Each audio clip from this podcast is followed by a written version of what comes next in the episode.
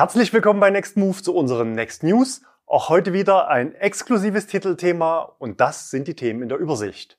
Ministerium auf Irrwegen. Tesla macht Platz an Deutschlands Superchargern. Ionity für 13 Cent. Lidl lohnt sich. Lucid startet in Deutschland. Bestellstart Ioniq 5 Modell 2023. VW bringt ID3 mit Allrad und Elektro-Pickup. Besteuerung THG-Quote. R-Königschau mit spannenden Neuzugängen und Neues von Nextmove, auch da neue Autos in der Flotte. Wenn dir unsere News gefallen, dann abonniere bitte auch den Kanal. Auf geht's! Ministerium auf Irrwegen. Letzte Woche hatten wir über den letzten Stand der Planungen zur Neufassung der Förderrichtlinie zum Umweltbonus für das Jahr 2023 berichtet. Zuständig ist das Bundeswirtschaftsministerium. Der Entwurf befindet sich aktuell in der Ressortabstimmung. Unsere Sorgen, eine mögliche neue Betrugswelle betreffend, hatte ich per Mail ans Ministerium gesendet. Diese Woche kam dazu auch eine freundliche, persönliche und zugleich sehr konstruktive Rückmeldung. Man wird unsere Bedenken bei den entsprechenden Experten zur Prüfung platzieren. Gefördert werden sollen Autos. Da will natürlich auch das FDP geführte Verkehrsministerium ein Wörtchen mitreden. Über das verheerende Erbe der Vorgänger Volker Wissings beim Thema CO2-Minderung im Verkehrssektor hatten wir letzte Woche berichtet. Nicht das E-Auto hat einen zu großen CO2-Rucksack, sondern wohl eher das deutsche Verkehrsministerium. Am Montagmorgen dann der große mediale Aufschlag zu den neuen Plänen aus dem Verkehrsministerium. Ein Regierungsgutachten offenbart die Klimapläne von Minister Wissing, titelte zuerst das Handelsblatt. Wissings Plan lautete die Überschrift in der Welt. Bis zu 10.800 Euro Förderung für neue E-Autos allein vom Staat. Dazu kommt noch der Herstelleranteil. In den 10.800 Euro enthalten auch eine Abwrackprämie 2.0 von 1.500 Euro im Gegenzug für verschrottete Autos, die mindestens elf Jahre alt sind. Außerdem sollen Plug-in-Hybride noch weiter bis 2024 gefördert werden. Die Kosten benennt das Gutachten mit gigantischen 73 Milliarden Euro. Bezogen auf die Positionierung der FDP im Wahlkampf ist diese Position eine 180-Grad-Wende. Über 10.000 Euro statt der geplanten 4.000 für Autos, die sowieso ausverkauft sind? Droht jetzt wieder eine wochenlange öffentliche Medienschlacht, wie wir sie bei der Einführung des Umweltbonus 2016 und der Verdoppelung 2020 erlebt hatten? In beiden Jahren hatte die öffentlich ausgetragene politische Diskussion monatelang den Markt gelähmt. Die Koalitionspartner und andere Ministerien äußerten sich noch am Montag massiv verstört. Aus der SPD das ist weder durch den Koalitionsvertrag gedeckt, noch gab es dazu Gespräche, von den bislang getroffenen Vereinbarungen abzuweichen. Offenbar hat es intern heftig gebrodelt. Aber warum sollte ein Minister die Partner so vor den Kopf stoßen? Oder waren das vielleicht gar nicht Wissings Pläne? Noch am Montag holte Wissing via Twitter die Kuh vom Eis. Weder will ich eine Abwrackprämie noch eine höhere Kaufprämie für Elektrofahrzeuge. Am Dienstag legte er im Deutschlandfunk nach und bekräftigte sein Dementi. Zum Gutachten befragt sagte er, es handele sich um ein Papier, das möglicherweise auf Arbeitsebene zwischen den Ministerien zur Diskussion gestellt wurde. Das hört sich doch sehr nach einem auf Arbeitsebene absichtlich herbeigeführten Betriebsunfall an. Ob es ein inhaltlicher Testballon war oder jemand den Minister bloßstellen wollte, wir werden es wohl nicht erfahren. Die gute Nachricht, das Thema ist damit durch. Wir hoffen auf eine baldige Verabschiedung der neuen Förderrichtlinie. Tesla macht Platz an Deutschlands Superchargern. Anders kann man wohl die erneute Preiserhöhung für das Laden am Supercharger nicht einordnen. Diese Woche ging es mal wieder um 11% nach oben. Das Aufladen kostet jetzt je nach Standort 56 bis 58 Cent pro Kilowattstunde für Deutschland. Findet ihr die neuen Preise noch akzeptabel? Zumindest in den Tesla-Gruppen und Foren kippt die Stimmung beim aufgerufenen Preisniveau. Noch vor wenigen Wochen hatten Tesla-Besitzer Angst vor einer Öffnung und der damit verbundenen Verstopfung ihrer Supercharger durch sogenannte Fremdlader. Jetzt wenden sich immer mehr Nutzer ab und suchen vermehrt nach Alternativen. Wenn man schlicht die Ad-Hoc-Preise, das heißt für eine vertragslose Sofortbezahlung an der Ladesäule von Tesla mit anderen Anbietern wie NBW, Aral, Shell oder Ionity vergleicht, sind die neuen Preise immer noch geringfügig unter Marktniveau. Aber über Verträge mit verschiedenen Fahrstromanbietern geht es teilweise deutlich günstiger und nicht immer wird eine Grundgebühr fällig. Das heißt, auch wenige Lader können schnell geladene Kilowattstunden anderswo günstiger bekommen als bei Tesla. Wir zeigen unsere aktualisierte Preisübersicht ausgewählter markenoffener Anbieter. Schon bei 1000 öffentlich geladenen Kilometern pro Monat sind 25% Ersparnis gegenüber Tesla möglich und das sogar mit einem Jahr Preisgarantie. Gemeint ist der Elli-Sondertarif für Ionity. Ich könnte mir gut vorstellen, dass spätestens nach dieser Tesla-Preisrunde bei Ionity die Staualarmglocken ganz laut schrillen. Der Sommer wird's zeigen, die nächste Belastungsprobe sind Himmelfahrt und Pfingsten. NBW ist beim Ausbau aktuell übrigens deutlich dynamischer als Ionity. Im Wochentakt werden dort große HPC-Ladeparks in Deutschland in Betrieb genommen, verfügbar ab 46 Cent pro Kilowattstunde bei entsprechendem Tarif. Aktuell betreibt NBW in Deutschland 235 Ladeparks, wobei diese Zahl nur die Standorte umfasst, die mindestens drei Schnellladepunkte bieten. Allein die Standortanzahl ist damit höher als bei Tesla und Ionity zusammen. Wir hatten letzte Woche eingeordnet, dass eine Überlastung deutscher Transit-Supercharger in Ferienzeiten und eine Öffnung für Fremdmarken eigentlich nicht so richtig zusammenpassen. Um dieses Dilemma zu lösen, geht Tesla jetzt drei Wege. Erstens Staumanagement über dynamische Preise und Ladesheriffs. Zweitens massiver Netzausbau. Wir hatten letzte Woche berichtet. Und drittens, jetzt neu, sagen wir mal, leistungsgerechte und zugleich ambitionierte Bepreisung und damit aus unserer Sicht einhergehend eine sinkende Nachfrage, weil es vielen Kunden dann doch langsam zu teuer wird. Wir sagen, Tesla macht Platz an Deutschlands Superchargern. Tja, und Platz jetzt wofür? Natürlich für all die anderen neuen Kunden, die nach einer Öffnung dann gerne die aufgerufenen Preise bezahlen. Eine Öffnung in Deutschland könnte also kurz bevorstehen. Die Konsequenzen für preissensible Tesla-Fahrer sind aber durchaus weitreichend. In dem Moment, wo ich mein Supercharger-Wohlfühl-Universum verlasse, wird es richtig ungemütlich, weil gleich zwei grundlegende Faktoren der Tesla-DNA wegfallen. Erstens, willkommen beim Thema Ladekarten und Tarifdschungel. Bisher lief alles Plug and Charge im Sorglosmodus. Auf einmal muss ich Tarife vergleichen und abwägen, wann ich mit welcher Karte bei welchem Anbieter lade, Grundgebühr ja oder nein, mit oder ohne Ionity Deal und so weiter. Ihr habt die schöne Übersicht gesehen. So schlimm ist es eigentlich nicht, es sei denn, man ist neu in dieser Welt. Und zweitens, reinsetzen und losfahren geht nicht mehr. Die automatische Langstreckenroutenplanung mit integrierten Ladestops entfällt, weil Tesla nur mit seinen eigenen Stationen navigiert. Wenn der Kunde woanders laden will, darf er sich die Route schön selbst basteln.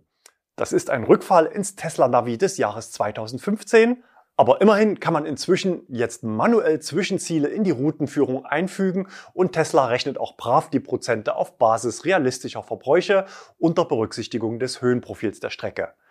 Fazit, Tesla testet den Markt und kann natürlich jederzeit auch die Preisschraube zurückdrehen. Ionity für 13 Cent pro Kilowattstunde? Mit den Tarifen aus unserer Übersicht klappt das leider nicht, aber ich hab's im Urlaub geschafft und ich hab's noch nicht mal gemerkt, sondern erst jetzt gesehen, als die Rechnung kam. Wir schauen mal drauf. Ihr seht in der Mitte bei Menge Dauer die geladenen Kilowattstunden, also hier konkret 47, 57 und 44 Kilowattstunden. Ganz rechts seht ihr die Nettopreise. Mehrwertsteuer drauf und ich komme auf ca. 13 Cent pro Kilowattstunde. Wie funktioniert's? Kia und Hyundai-Kunden können einen markengebundenen Ladetarif buchen, Charge My Hyundai oder Kia Charge. Für die Top-Modelle gibt es den Zusatztarif Ionity Premium im ersten Jahr sogar gratis dazu. Dort kostet die Kilowattstunde eigentlich 29 Cent bei Ionity, mit dem Verweis, dass man für andere Länder doch bitte die Preisangabe in der App prüfen soll. In der App wird dann für französische Ionity-Stationen ein ausschließlich zeitbasierter Tarif von 17,40 Euro pro Stunde angezeigt. Da der EV6 und der Ionic 5 ja bekanntlich ziemlich kurze Ladezeiten haben, ergeben sich resultierend entsprechend günstige Kilowattstundenpreise. Kunden eines Hyundai Kona oder Kia Niro werden diese Preisstruktur vermutlich nicht ganz so nett finden, da sie natürlich für die gleiche Menge an Kilowattstunden deutlich länger stehen und somit mehr bezahlen müssen. Lidl lohnt sich. Naja, zumindest für E-Autofahrer. Die Schwarzgruppe, also die Unternehmensgruppe, der neben Lidl auch Kaufland angehört, hat bekannt gegeben, bis zum Ende des Jahres europaweit rund 6200 neue Ladepunkte aufzubauen. Damit soll das eigene Netz auf insgesamt ca. 13.000 Ladepunkte erweitert werden. In Deutschland plant man bei Lidl bis Jahresende 1800 neue Ladepunkte zu installieren und bei Kaufland sollen es nochmal 380 werden. Bei beiden Lebensmittelketten sollen ab März nächsten Jahres gut ein Drittel aller Filialen mit Ladestationen ausgestattet sein. Dabei gibt es nicht nur normale AC-Ladepunkte, sondern auch DC-Stationen für schnelles Laden. Aber nicht nur bei Lidl und Kaufland gibt es Neuigkeiten zu Ladestationen, die Konkurrenz schläft nicht. Aldi Süd will seine Stationen ins Ladenetz integrieren, sodass sie rund um die Uhr auch nach Ladenschluss nutzbar sind. Allerdings wird das Laden außerhalb der Öffnungszeiten nicht wie sonst eine Stunde kostenlos sein, sondern direkt pro Kilowattstunde abgerechnet, also gegen Bezahlung. Der große Vorteil besteht natürlich darin, dass die Ladeinfrastruktur abends bzw. nachts oder am Wochenende nicht ungenutzt rumsteht, sondern sinnvoll weiterbetrieben werden kann. Lucid startet in Deutschland. Am Mittwoch wurde der Lucid Air in München geladenen Gästen präsentiert. Heute am Freitag, dem, ich sag's lieber nicht, öffnete dann auch der Store für Besucher. Zum Marktstart bringt man natürlich branchenüblich zuerst das Topmodell an den Start, den Lucid Air in der Dream Edition. Die Top-Varianten bieten je nach Konfiguration eine Normreichweite von 780 bis 900 Kilometern. Die Systemspannung liegt bei 924 Volt. Das ermöglicht Ladeleistungen im Bereich von 300 Kilowatt. Solche Eckdaten haben natürlich auch ihren Preis. In Deutschland startete die limitierte Top-Version bei 218.000 Euro. Später folgten natürlich auch deutlich günstigere Varianten. Bestellstart Ioniq 5 Modell 2023. Der Ioniq 5 ist als erstes Fahrzeug auf der neuen Konzernplattform eGMP letztes Jahr erfolgreich in den Markt gestartet. Auch ich war viele tausend Kilometer mit dem Fahrzeug unterwegs. Hier auf dem Kanal findet ihr einige Videos zum Auto. Ein besonderes Highlight war unser Video zur Notstromversorgung eines kompletten Einfamilienhauses über die sogenannte Vehicle-to-Load-Funktionalität des Autos. Im zweiten Modelljahr gibt es jetzt eine technische und preisliche Überarbeitung des Modells. Die neue 77,4 Kilowattstunden Batterie ersetzt die bisher verfügbare mit 72,6 Kilowattstunden. Damit knackt der Heckantrieb jetzt die 500 Kilometer Marke bei der Normreichweite. Den kleinen 58er Akku gibt es nur noch mit Heckantrieb und nicht mehr in der Top-Ausstattung. Sogenannte frequenzselektive Stoßdämpfer versprechen durch ein optimiertes Ansprechverhalten erhöhten Komfort und besseres Fahrverhalten auf schlechten Straßen. Das Batterieheizsystem wird Serie ab Basis. Bei Auswahl eines Schnellladers als Navigationsziel wird der Akku, anders als bisher, bereits während der Fahrt auf eine möglichst optimale Temperatur gebracht. Natürlich nur soweit technisch möglich und natürlich steigt der Verbrauch entsprechend an. Ein neues optionales Kamerapaket bietet digitale Innen- und Außenspiegel für 1700 Euro. Im Basispreis geht es um 2000 Euro nach oben und es erfolgt eine entsprechende Neulistung auf der BAFA-Liste. Durch die neuen Zuschnitte der Optionspakete fällt die Preiserhöhung in höheren Ausstattungsvarianten aber eher gering aus. Bestellstart ist heute. Der Online-Konfigurator wird umgestellt, sobald die finalen technischen Daten vorliegen. Kunden, die bereits bestellt haben, sollen im Juni informiert werden, ob es bei der Bestellung bleibt oder eine Umstellung auf das Modell 2023 angeboten wird. VW bringt ID3 mit Allrad und Elektro-Pickup. Jetzt also doch. VW bestätigt die Einführung der Allrad-Variante GTX für den ID3. Im Zuge der Produktaufwertung des ID.3 im kommenden Modelljahr soll auch eine Sportversion mitkommen. Erwartet werden auch Fahrwerksanpassungen, Gewichtseinsparungen und ein Sprint 0 auf 100 unter 6 Sekunden. Das wäre schneller als alle anderen aktuellen Elektro-Serienfahrzeuge der Marke. Bereits vor einiger Zeit hatte sich der damalige VW-Markenchef Ralf Brandstetter mit einem Prototypen gezeigt. Auch ich durfte übrigens vor einem knappen Jahr schon mal im gleichen Auto Probe sitzen. Damals durfte ich aber weder das Auto fahren noch eigene Bilder machen. Besonders spannend daran, wie wir aus Insiderkreisen erfahren haben, war das Auto aber eigentlich gar nicht geplant bzw. gar nicht gewollt. Im Zuge eines, sagen wir mal, eigenständigen Projektes auf Mitarbeiterebene wurden aus mehreren Crashfahrzeugen der Modelle ID3 und ID4 Aus der Produktentwicklung quasi im Recycling aus 2x1 der erste Prototyp des sportlichen Kompaktstromers gebaut und entsprechend technisch und optisch modifiziert. Der interne Aufschlag des Autos, als man ihn dann nach oben nach und nach durchgereicht hat, war dann wohl so groß, dass der Vorstand seine Meinung geändert hat. Das spricht natürlich auch für eine gewisse Agilität im Konzern. Auch in Wolfsburg habe ich nochmal zum Stand der Dinge nachgefragt. Die Antwort, es kommt eine Performance-Variante des ID3. Sie wird mit Hinterantrieb auf den Markt kommen und ist für 2024 geplant. Also kein Allrad und doch erst ein Jahr später. Am Mittwoch gab es dann noch diese Ankündigung. Volkswagen-Konzern bringt in den USA vollelektrischen Pickup und robusten SUV auf den Markt. Die Entscheidung des Vorstandes wurde heute vom Aufsichtsrat des Volkswagen-Konzerns bestätigt. Anknüpfen will man an die Tradition mit der US-Markenikone Scout. Für die Neuentwicklung will man ein eigenes unabhängiges Unternehmen in den USA gründen. Die ersten Prototypen sollen im nächsten Jahr vorgestellt werden. Die Serienproduktion soll 2026 anlaufen. Ein wichtiger Wettbewerber startet aber bereits jetzt mit einem Elektro-Pickup in den Markt. Diese Woche gab es Premiere hier auf dem Kanal. Das wichtigste Auto des Jahres. So ordnet unser Tester Thomas Geiger den neuen Ford F150 Lightning bei seiner ersten Testfahrt ein. Pickups sind in den USA absolutes Volumensegment.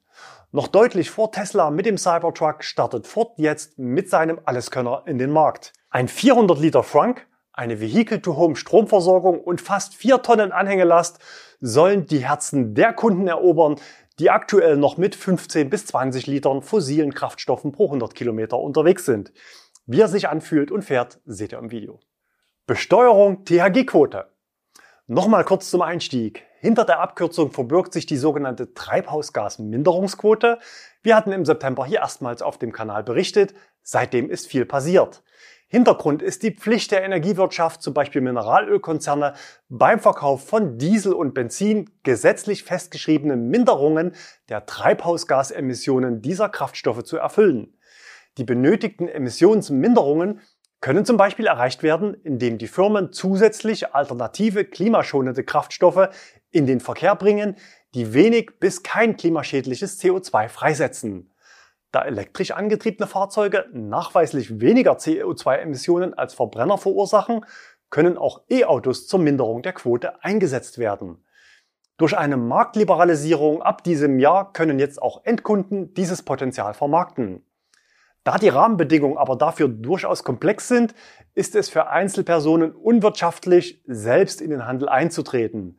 Selbst wir bei Nextmove mit unserer Flotte von knapp 400 Fahrzeugen nutzen spezialisierte Dienstleister.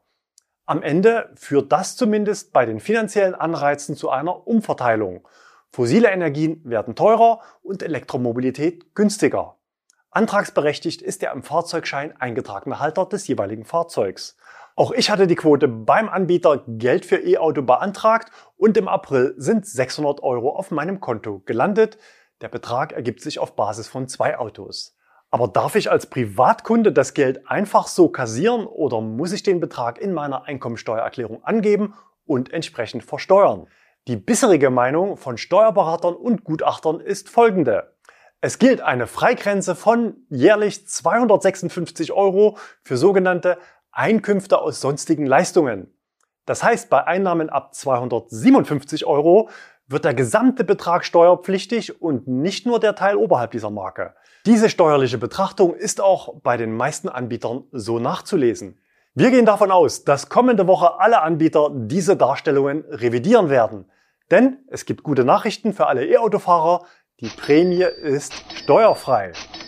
In unserem Insider-Postfach landete diese Woche ein spannendes Dokument des Landesamtes für Steuern aus Rheinland-Pfalz. Schauen wir auf die Details. Zuerst Umsatzsteuer. Überträgt eine Privatperson ihre vom Umweltbundesamt bescheinigte Treibhausgasminderungsquote aus einem auf sie zugelassenen und ihrem nicht-unternehmerischen Bereich zugeordneten oder für den nicht-unternehmerischen Bereich bezogenen Elektrofahrzeug jährlich oder für mehrere Jahre gegen eine Vergütung an einen Ankäufer, handelt es sich dabei um keine nachhaltige Tätigkeit im Sinne 2 Absatz 1 Umsatzsteuergesetz. Also Umsatzsteuer schon mal nicht, aber Einkommensteuer ist ja der Knackpunkt. Dazu heißt es, Mangels Anschaffung unterliegt die THG-Quote nicht der Besteuerung als privates Veräußerungsgeschäft. Die Prämienzahlung im Privatvermögen unterliegt daher als nicht steuerbare Leistung nicht der Einkommensteuer. Wenn ihr Details wissen wollt und was jetzt konkret unter Anschaffung zu verstehen ist, dann schaut euch gerne das komplette Dokument an. Wir haben es euch im Blogbeitrag auf unserer Homepage mit verlinkt. Aber ist das jetzt vielleicht nur eine Einzelmeinung eines Bundeslandes? Nein, ist es nicht. Im Dokument heißt es, nach bundeseinheitlich abgestimmter Verwaltungsauffassung gilt für die Besteuerung der Prämien aus der THG-Quote Folgendes. Und dann kommen die Details. Gewerbekunden müssen die Erlöse natürlich als betriebliche Einnahme normal versteuern. Auch dazu gibt das Dokument Auskunft. Wenn ihr solche News hier auf dem Kanal gut findet, dann könnt ihr uns unterstützen. Wenn ihr ein eigenes E-Auto habt und selbst eingetragener Halter seid, dann könnt ihr euch selbst die Quote sichern, privat eben jetzt auch steuerfrei. Wenn nicht, dann fällt die Quote indirekt an die Staatskasse. Wir haben beim Anbieter Geld für E-Auto einen Weiterempfehlungslink, den ihr unter dem Video in der Textbox findet. Die Nennung des Anbieters hier auf dem Kanal erfolgt übrigens ohne eine Gegenleistung. Eine Provision an uns fließt nämlich erst dann, wenn auch ihr euer Geld auf dem Konto habt. Natürlich gibt es inzwischen auch sehr viele andere Anbieter, die mit verschiedenen Vergütungsmodellen werben. Geld für E-Auto hat auf den zunehmenden Wettbewerb dahingehend reagiert, dass ihr die Wahl zwischen zwei verschiedenen Vergütungsmodellen habt. Entweder sichere 275 Euro oder ihr geht ins Risiko und nehmt 80 Prozent des tatsächlich erlösten Betrages. Durch Marktpreisschwankungen kann das natürlich weniger sein. Im Idealfall ist aber auch deutlich mehr drin, Denkbar ist eine Ausschüttung von bis zu 410 Euro. Wer seine Quote schon woanders beantragt, darf uns natürlich für die Überbringung dieser guten Nachricht auch gerne mit einem Kanalabo unterstützen. Erlkönigschau, auch heute wieder echte Kracher mit dabei. In Wolfsburg scheint es ein richtiges Nest für Erlkönige zu geben. Vor zwei Wochen hatten wir einen Lucid Air mit WOP-Kennzeichen. Diese Woche haben wir dieses rote Schmuckstück erwischt von Frank in Bad Oeynhausen. Es ist ein BYD Han mit chinesischen Ladeanschlüssen. Das Auto soll aber auch in Deutschland auf den Markt kommen. Und noch ein Newcomer aus China für den europäischen Markt, erwischt von Tobias in München. Das Kennzeichen beginnend mit MXP7 verrät schon eine ganze Menge. Das Auto ist ein Xiaopeng P7. Das Kennzeichen deutet zudem auf eine Eigenzulassung des Herstellers hin. Julian hat den Rivian Amazon Truck von letzter Woche wieder erwischt diesmal im Einsatz. Das Fahrzeug ist mit spanischen Kennzeichen unterwegs in der Paketzustellung in Donauwörth. Dieses aufwendig eingepackte Auto mit Frankfurter Kennzeichen hat Philipp auf der A5 Richtung Frankfurt gesichtet. Die Zuordnung ist natürlich schwierig. Schreibt uns doch gerne mal eure Meinung in die Kommentare. Neues von Nextmove? Ich glaube, es gibt neue Autos. Spannende Neuzugänge für die Nextmove-Flotte. Hinter mir stehen sie aufgereiht. Fünf BMW i4 nehmen wir heute in die Flotte auf. Ja, man sagt immer, es gibt keine E-Autos mehr, alles ausverkauft. Äh, hier stehen sie, es gibt sie noch. Wir haben sie natürlich schon vor langer Zeit bestellt und ihr könnt sie mieten. Schickt uns eure Anfrage. Wir haben online auch ein Reservierungstool, da könnt ihr sehen, an welchen Standorten die Autos sind. Das heißt, ihr müsst das Modell auswählen und den Standort auswählen und kriegt dann entsprechend Alternativen angezeigt oder eben auch einen Treffer angezeigt. Ab Dienstag ist feuerfrei im Kalender. Ich bin den i4 übrigens selbst noch gar nicht gefahren und hoffe natürlich, dass ihr mit euren Mietanfragen nicht schneller seid als ich, dass ich ihn wenigstens mal testen kann. Das nächste Testvideo kommt vielleicht schon nächste Woche. Für heute sage ich Tschüss, bleibt gesund und fahrt elektrisch. Und wer noch elf Minuten weiterschauen möchte, hier geht's zur Vorstellung des F150 Lightning.